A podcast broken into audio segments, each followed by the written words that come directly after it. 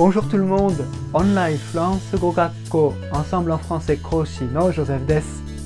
今日も役立つフランス語の表現をご紹介したいと思います。突然ですが、私最近節約してるんです。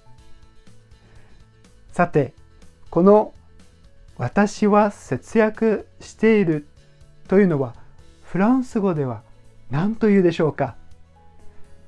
Je me serre la ceinture. Je me serre la ceinture. Je me serre la ceinture と言います。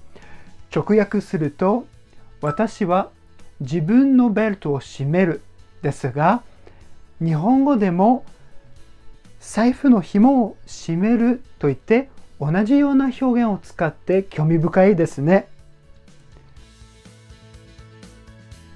では、もっとフランス語を勉強したいという方は、アンサンブルのレッスンでお会いできるのを楽しみにしています。あ très très bientôt!